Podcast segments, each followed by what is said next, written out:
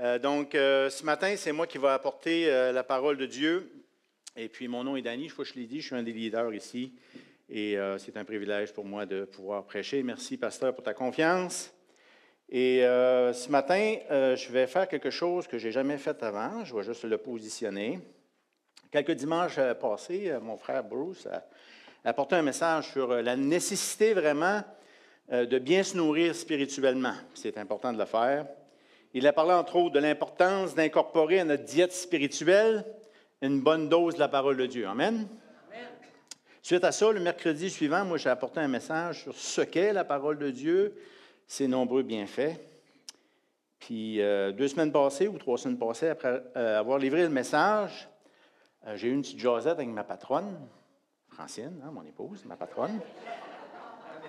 Elle me dit que le message, il se tenait, qu'il faisait de l'allure puis que je devrais considérer peut-être de le prêcher à l'Assemblée.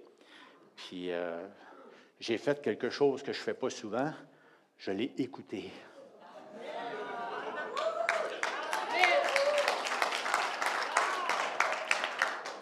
Puis je crois qu'elle aussi, elle est inspirée du Saint-Esprit. les femmes, vous devriez être contentes parce que je crois que vous êtes aussi inspirées du Saint-Esprit. Puis que des fois, si on vous écoutait un petit peu plus, peut-être qu'on serait moins dans la misère.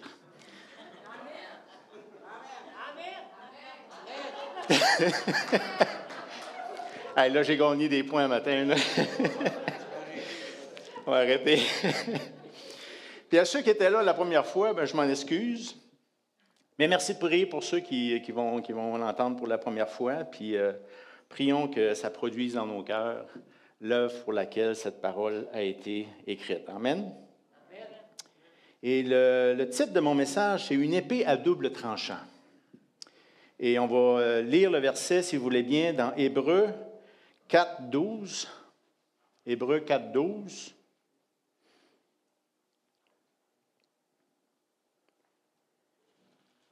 Et il sera affiché à l'écran, j'assume. On dirait que le son, par contre, il y a comme une résonance dedans. Je ne sais pas si on peut. Euh, c'est comme si je m'entendais deux fois, puis il me semble qu'une fois m'entendre, c'est assez. Là. Ben, c'est ça que ma femme me dit, en tout cas. Là. Une fois, c'est assez. Là. Car la parole de Dieu est vivante et efficace, plus tranchante qu'une épée à deux tranchants, et pénétrant jusqu'au plus profond de l'être, jusqu'à atteindre âme et esprit, jointure et moelle, elle juge les dispositions et les pensées du cœur. Je vais débuter ce message ce matin en déclarant que l'arme la plus puissante qui puisse exister sur la face de la terre n'est pas celle détenue dans l'armée de l'armée américaine, ni de l'armée russe, ni de l'armée ukrainienne, mais l'arme la plus puissante qui puisse exister, en fait, elle est entre vos mains ce matin. L'arme la plus puissante, c'est une arme dont l'origine n'est pas terrestre, mais elle est céleste, elle est éternelle. C'est une arme non moderne, mais certainement pas ancienne et surtout toujours contemporaine. C'est une arme qui désarme. C'est une arme qui, à la fois peut tuer et faire renaître. Ce n'est pas une arme de destruction massive, mais c'est une arme de reconstruction massive. C'est une arme qui brise les chaînes. Elle reconstruit la vie. Elle met fin à la haine. Cette arme, si utilisée selon l'intention originale de son auteur, dans son entièreté, sans la modifier, sans l'amoindrir, sans l'éviter, lorsqu'elle est déployée dans toute sa force, on y retrouve non pas la démolition, mais la réparation non pas la désolation, mais la consolation. Non pas la mort, mais la vie. Et vous savez quoi? La vie en abondance. Non pas la carence, mais l'abondance. Non pas la sécheresse, sécheresse, c'est dur à dire, mais un fleuve d'eau vive. En fait, Jésus a dit que quiconque boirait de cette eau n'aurait plus jamais soif.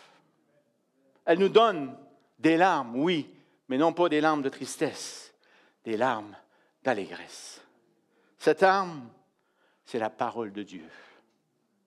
Lorsque prêchée dans son entièreté, sans l'adoucir, sans la duer, elle est si tranchante qu'elle peut faire plier les genoux au plus vil des pécheurs. Lorsqu'on l'entend pour la première fois, elle est comme une roche qui vient fracasser notre cœur de pierre. Elle fait tomber les façades. Elle met fin aux excuses. Pas un homme, pas une femme, pas une session de counseling, pas un livre n'a la puissance pour accomplir dans le cœur de l'homme ce que la parole de Dieu peut accomplir en un instant. Une fois prononcée, elle a tout créé. Lorsqu'elle est observée, elle maintient l'ordre. Lorsque bafouée, c'est le chaos. Regardez notre monde. Bien qu'on refuse de faire le lien, j'aimerais vous suggérer que la condition actuelle de notre monde a pour cause directe l'abandon de l'enseignement de la parole de Dieu dans nos écoles. La parole de Dieu dans le cœur de l'enfant, ça forme en lui un caractère. La parole de Dieu dans le cœur d'un enfant, ça nourrit sa conscience. Ça met des lignes de conduite qu'il ne franchira pas ou presque jamais, ou s'il le fait, ce sera difficilement.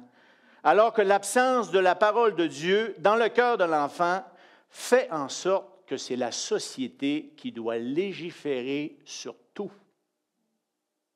Toutes ces lois sont des lois externes, faciles à franchir, surtout quand il n'y a pas de police qui watch.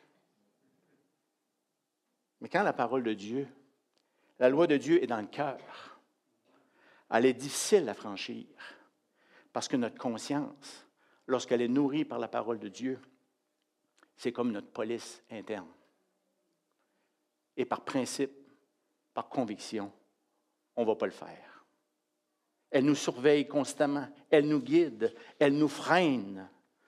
La parole, c'est comme l'épée qui transperce notre cœur. Ça nous amène aux pleurs devant le Seigneur. Ça nous convainc enfin de le livrer, de lui livrer notre cœur, afin de libérer notre âme de toutes ses peurs. La parole, c'est la roche qui fracasse le cœur de Pierre. Mais lorsqu'on la reçoit, cette roche devient un roc sur lequel on peut se tenir, sur lequel on peut s'appuyer pour gagner toutes les guerres. Gagner la guerre contre la chair. C'est qu'il moi qui a une guerre contre la chair? Gagner la guerre contre mon cœur fier. gagner la guerre contre ce qui, nous, ce amène six pieds sous terre. Et oui, gagner la guerre contre Lucifer et son enfer. L'enfer existe. Allô, l'enfer existe et elle est à éviter. Et le moyen de l'éviter, c'est par la mort et la résurrection de Jésus-Christ. Ô mort, où est ta victoire? Ô mort, où est ton aiguillon? Jésus-Christ a vaincu la mort et parce qu'il est ressuscité, je ressusciterai avec lui. La parole de Dieu, la Bible, on appelle ça la parole de Dieu parce que Dieu est un Dieu qui nous parle par sa parole. C'est son choix. Dieu est un Dieu qui parle. Tu veux entendre la voix de Dieu? Lis la parole. En fait, la parole, c'est notre autorité en matière de foi. Et on doit réaliser que cette parole est en fait notre autorité, alors que toute autre religion, leur autorité, c'est un homme qu'ils soient à Rome, qu'ils soient en Inde, qu'ils soient en chaque part, leur autorité, c'est un homme. Mais notre autorité, c'est la parole de Dieu. En fait, tout a été créé par sa parole.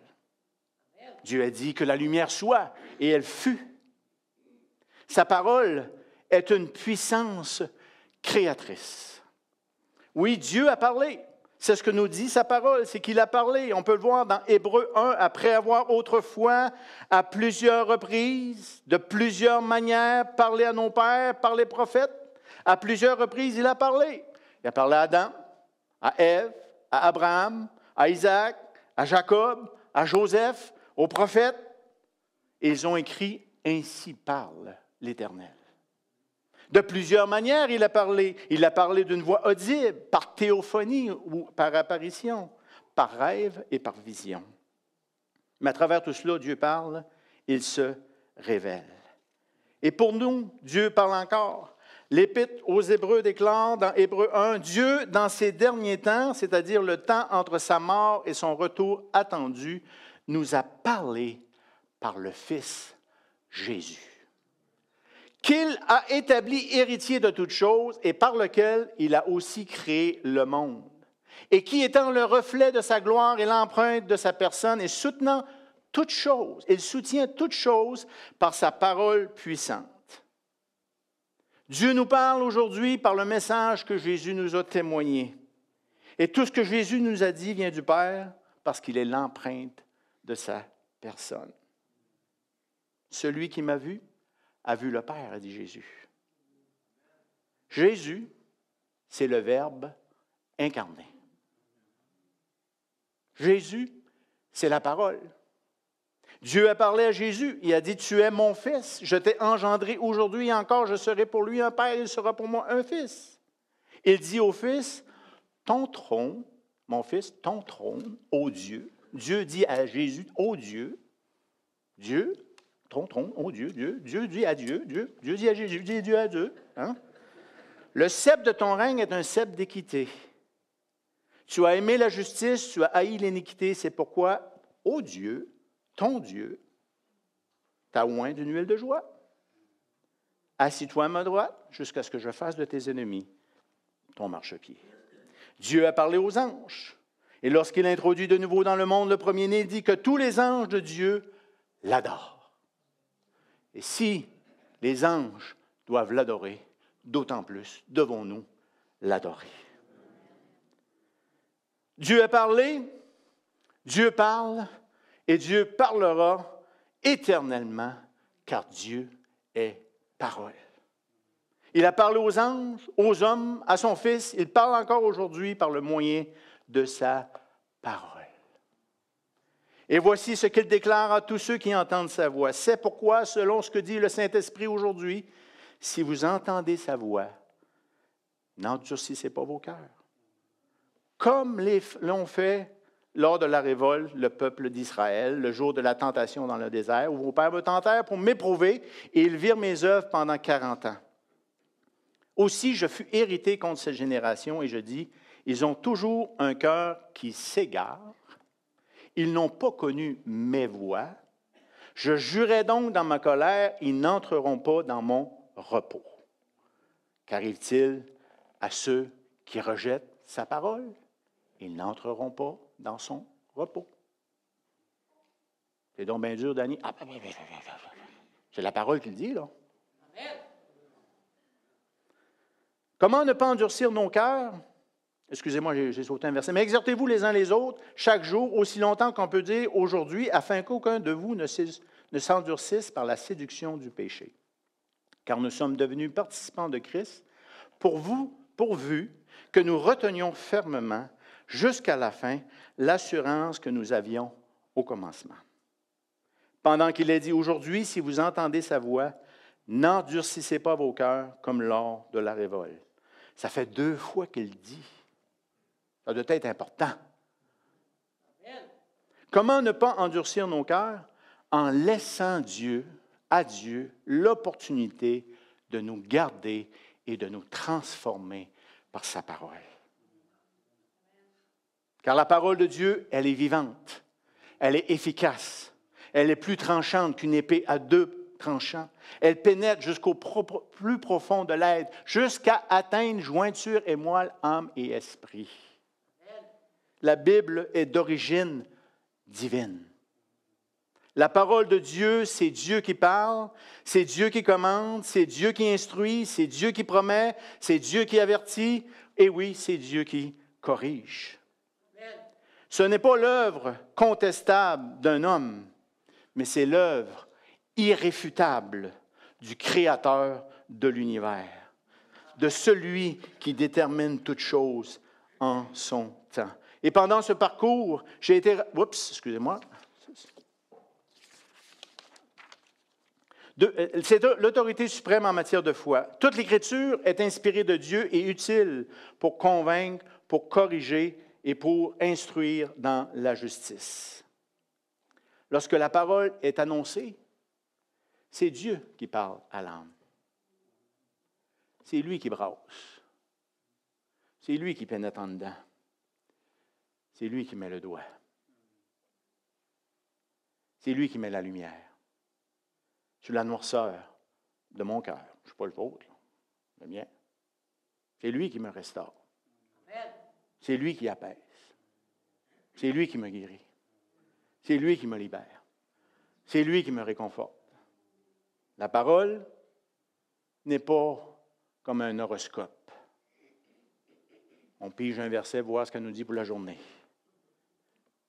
Ce n'est pas un livre de croissance personnelle, mais c'est un père qui s'adresse à ses enfants.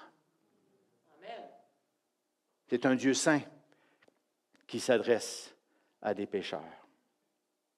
Un Dieu au cœur tendre qui s'adresse à des cœurs rebelles. Je ne sais pas pour vous autres. Là. Mon cœur est rebelle.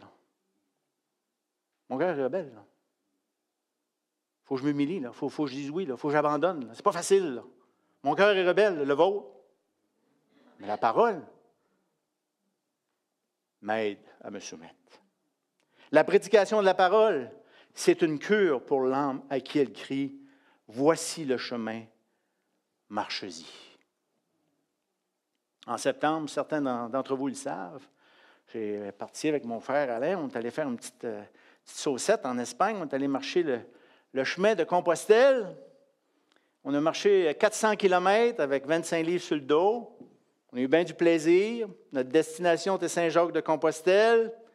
Ça, c'est un chemin à qui plusieurs attribuent un genre de pouvoir de rédemption. L'origine de ça, c'est ça que c'était, dans les années 800. Un chemin sur lequel on rencontre toutes sortes de personnes avec toutes sortes de croyances. Il y en a qui prient Saint-Jacques.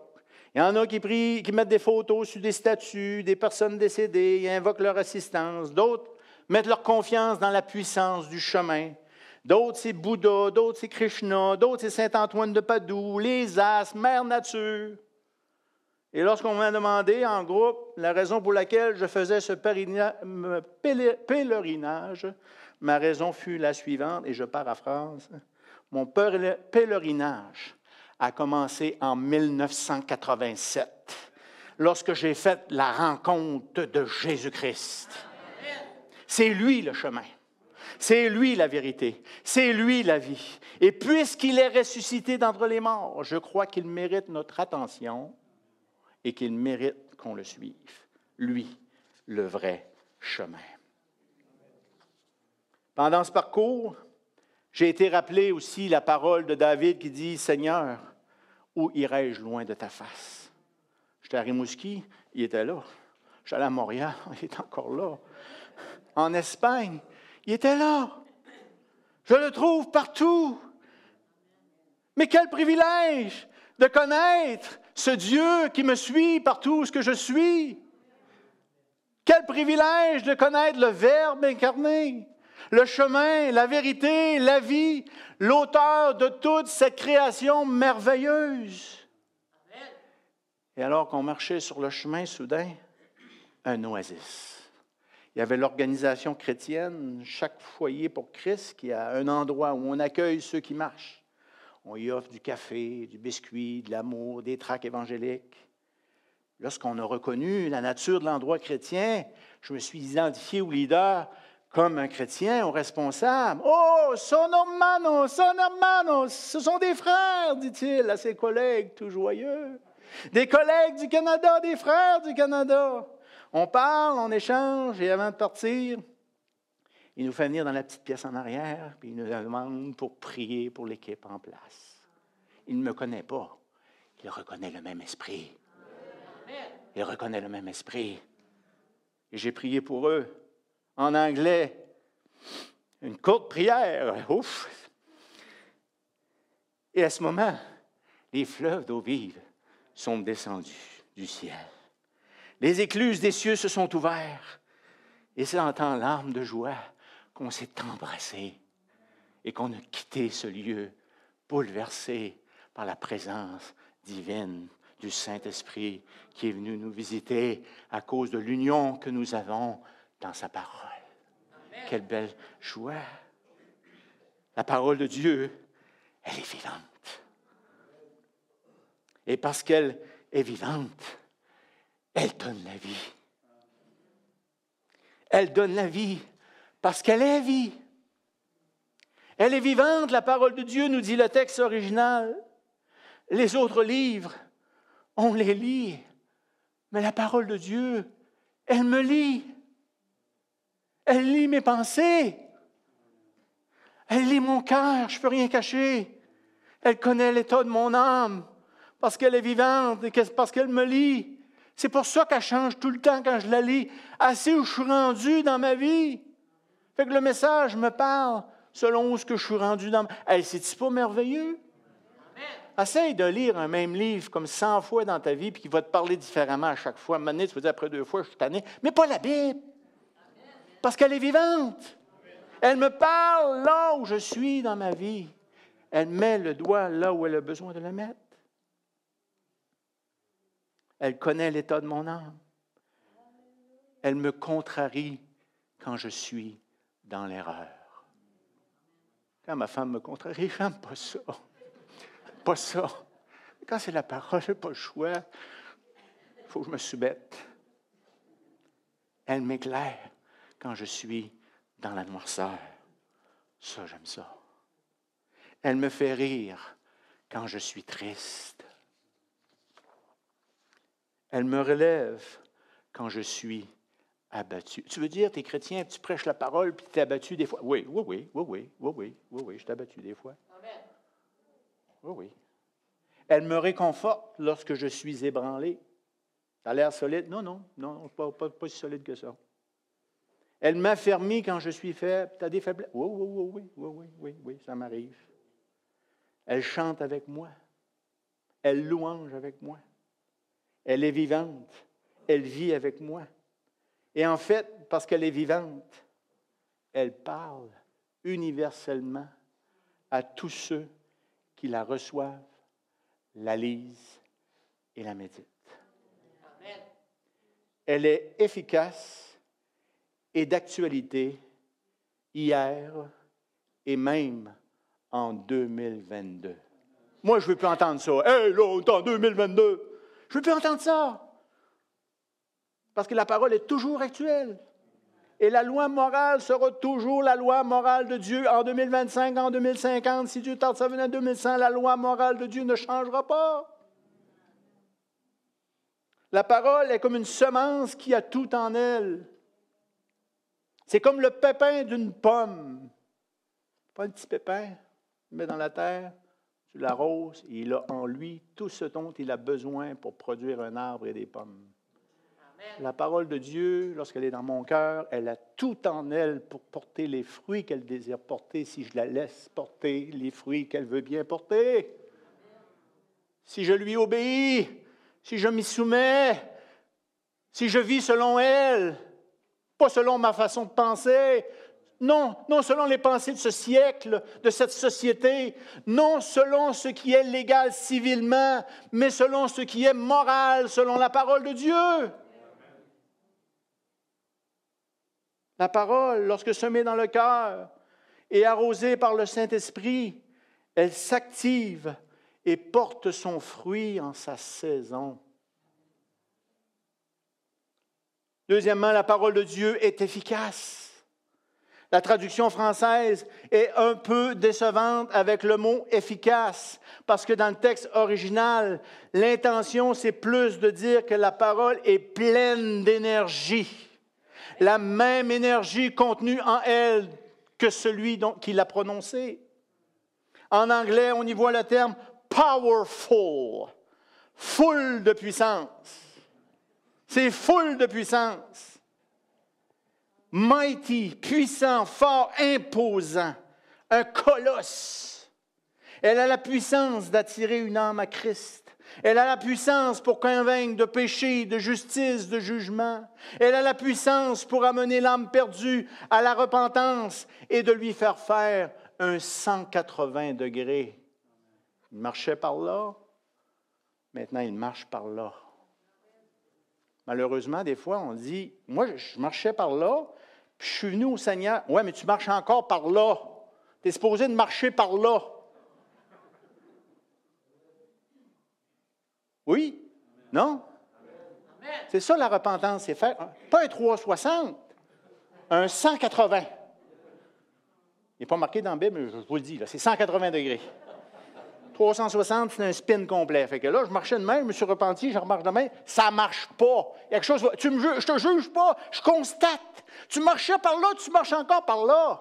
Il semble que tu devrais marcher par là. Non? Ben, je veux marcher par là. Ben, marche par là. Je suis dans le trouble. Ben, ben change pas. Non, non, je veux marcher par là. Ben, marche par là. Je suis dans le trouble. Ben, marche par là, ça va aller mieux. C'est ça que la parole dit. Pas moi, là. Dis, blâme Dieu. Blâme Dieu, tiens. Blâme Dieu. Il va en prendre, il est plus puissant que moi. Moi, moi je suis juste un messager. Blâme Dieu. La parole de Dieu est efficace, pleine de puissance. Elle a la puissance de révéler les péchés du cœur. Elle a la puissance de délivrer les captifs.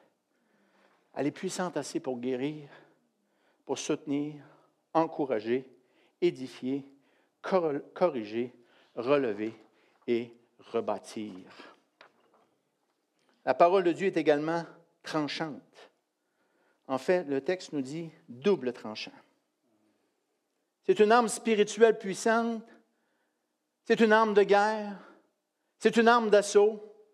Il n'y a rien de comparable. Premièrement, elle a deux tranchants.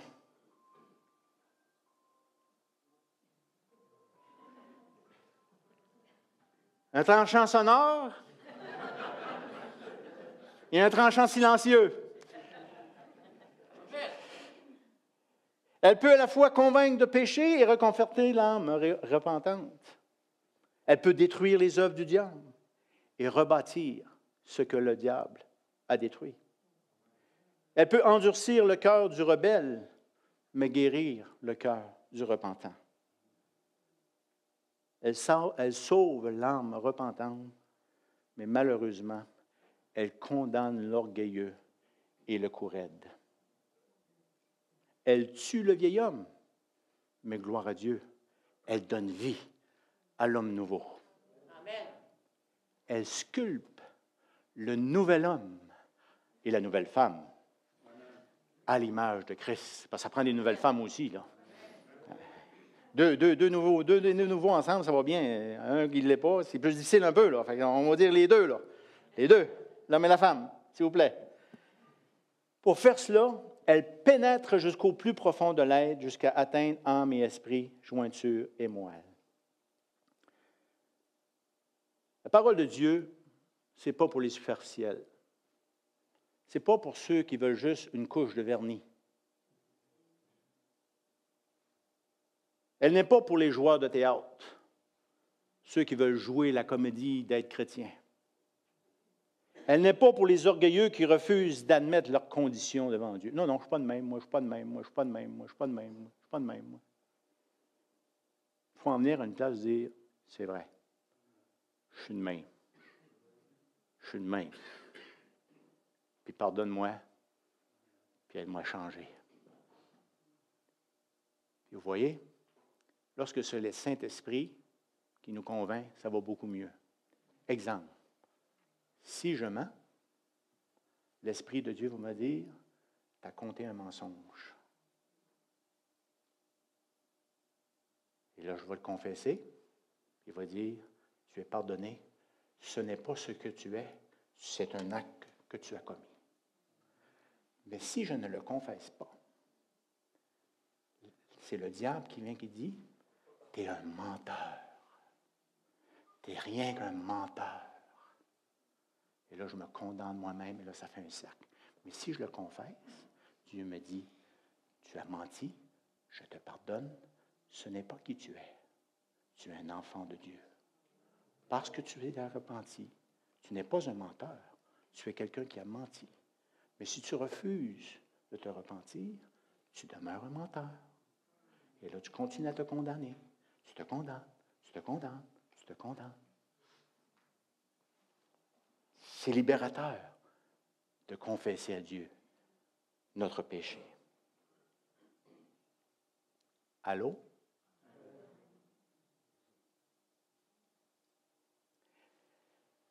Elle expose à moi-même ma condition. Elle me dénonce ma condition. Elle me convainc doucement. Et j'aime bien mieux me faire convaincre par la parole, puis me faire exposer ma situation par la parole, que me la faire exposer par les autres. Mais si je ne m'en repens pas, tôt ou tard, c'est les autres qui vont être obligés de me l'exposer. On ne peut pas te laisser aller comme ça, mon chum, ma chum.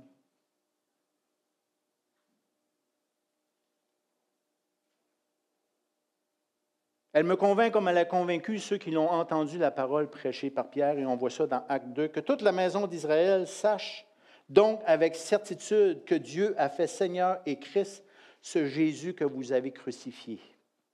Là, c'est Pierre qui prêche. Et après avoir entendu cette parole, ils eurent le cœur vivement touché, et ils dirent à Pierre, aux apôtres, Hommes frères, que ferons-nous?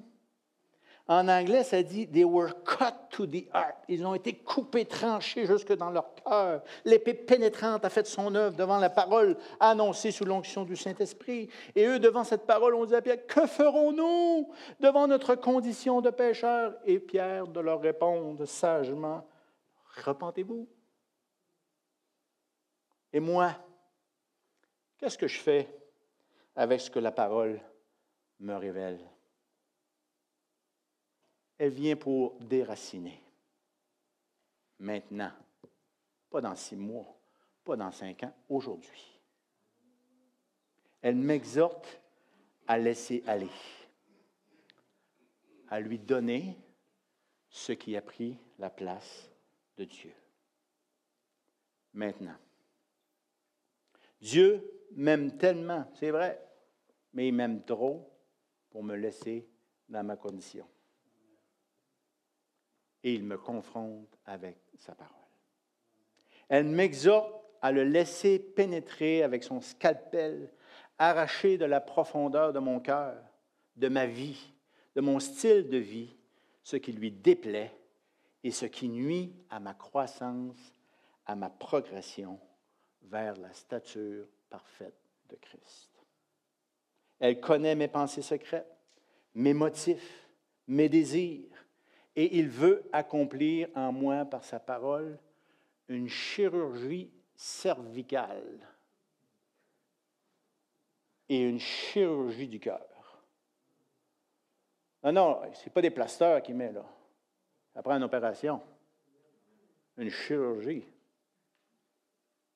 mais je dois lui laisser, comme à l'hôpital, lui donner mon consentement. Si je refuse, pas d'opération. Je vais continuer à être malade, par contre. Ni rien, ni personne ne peut opérer en vous ce que la parole peut faire.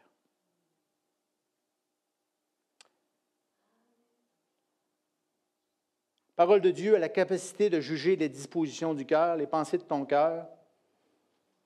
Entre nous, on peut jouer la comédie, on peut faire semblant. Mais avec lui, c'est sérieux.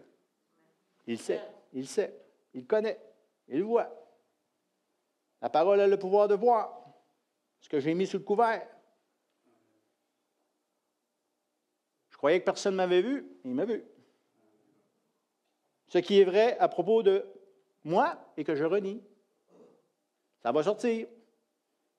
Mes amours cachés, mes désirs secrets, mes ambitions égoïstes, mes penchants pervers, devant la parole de Dieu, nous sommes découvert, tel que je suis, sans mascara, ni masque à souris. Nous sommes comme devant le miroir de Dieu. En d'autres mots, elle a la capacité de me montrer qui suis-je, ce que je suis, le vrai moi, nu, tel que je suis dans mon fond. Et seule la parole a la capacité de faire ça. Ni rien ni personne ne peut le révéler, ce que la parole de Dieu peut te révéler. Et parce que le verdict de Dieu fait que, que fait la parole sur les dispositions de mon cœur et les pensées de mon cœur est vraie et sans appel, cette même parole a la capacité de transformer les dispositions de mon cœur et les pensées de mon cœur. Il ne nous révèle pas pour les condamner. Il nous révèle pour nous transformer. D'ailleurs, c'est l'objectif de Dieu que lorsque il nous, demande, il nous demande de prier, la prière, ce n'est pas dans le but de faire plier Dieu à notre volonté, mais de faire plier la nôtre à la sienne. De plus en plus que j'avance dans le Seigneur, de moins en moins que j'ai de liste d'épicerie, parce que de plus en plus que je réalise que ce qu'il veut, c'est pas que je lui demande et que je commande d'exécuter ce que je veux, mais que je sois soumis à ce que lui veut. Qui mette en moi les désirs qui sont en lien avec ses désirs.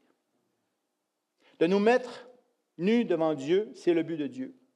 Non pas pour nous condamner, nous humilier, mais pour nous amener à la repentance, à l'abandon afin qu'il puisse nous transformer, nous sculpter à sa ressemblance. Amen. Amen. À ce point-ci, j'aimerais que le groupe de louanges puisse s'avancer.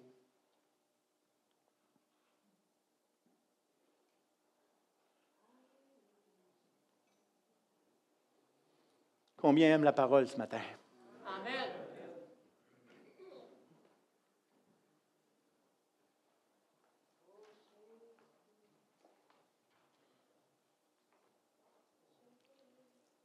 On a vu que la parole de Dieu est vivante.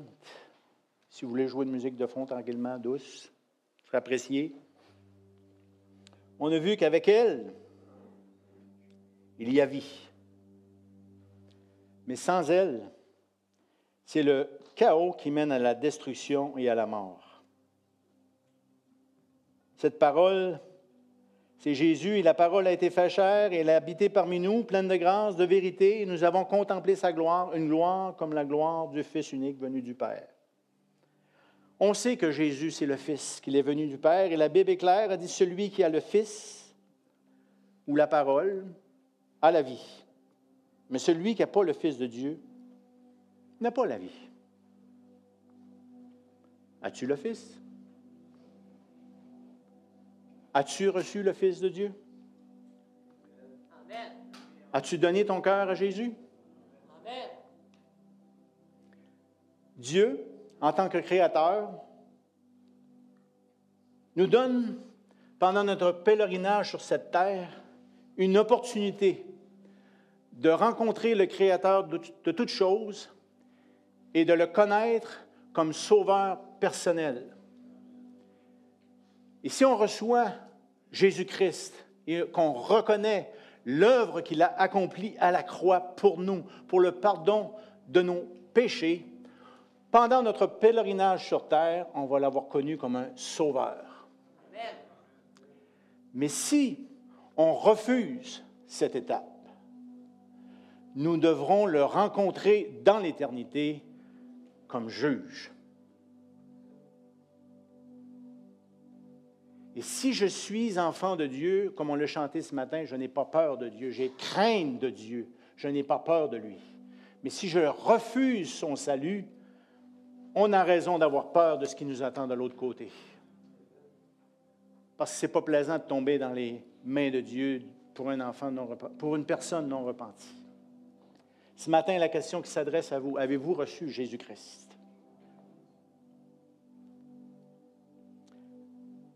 La deuxième chose que j'aimerais partager, c'est que on a vu que cette parole-là peut amener quelqu'un à la connaissance de Jésus-Christ et au salut, si je confesse mes fautes. Mais pour demeurer dans le chemin étroit et resserré, je dois régulièrement confesser mes fautes. La Bible nous exhorte, confessez donc vos péchés les uns aux autres et priez les uns pour les autres afin que vous soyez guéris. Et dans ce cas ici, c'est une guérison spirituelle dont on parle. Si on a reçu Jésus-Christ, on doit marcher dans une attitude de confession. Confession de nos fautes. Pas se condamner, parce que l'Esprit ne condamne pas. Mais demander pardon à Dieu pour nos fautes. Et surtout, éviter de marcher de façon délibérée dans ce que l'on connaît comme étant contraire à sa volonté. On peut chuter, mais de façon intentionnelle, jour après jour, semaine après semaine, mois après mois, année après année, marcher de façon délibérée dans ce qui est contraire à ce qu'il désire pour nous, c'est dangereux. C'est tough un matin? Non, j'ai la parole. Lisez Hébreu. Les Hébreux. Troisièmement, elle juge les dispositions et les pensées du cœur. Quelles sont les dispositions de ton cœur un matin? Es-tu disposé à le suivre, à le servir, à œuvrer pour lui?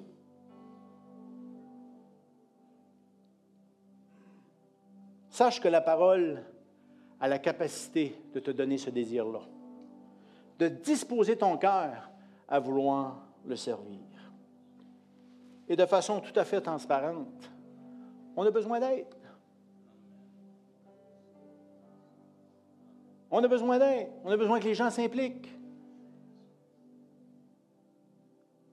Travaille 40 heures par semaine, prends soin du terrain extérieur, prêche à l'Église, impliqué dans la louange, conduit un autobus, trésorier, travaille à temps plein, travaille à temps plein, audio, travaille à temps plein, louange. On, travaille, nous aussi, là. On a besoin d'aide que votre cœur est disposé à servir avec nous le Seigneur pour alléger la tâche, pour multiplier ce qu'on peut accomplir ensemble. On a besoin d'aide. Donnez votre nom. Je veux faire ci, je veux faire ça.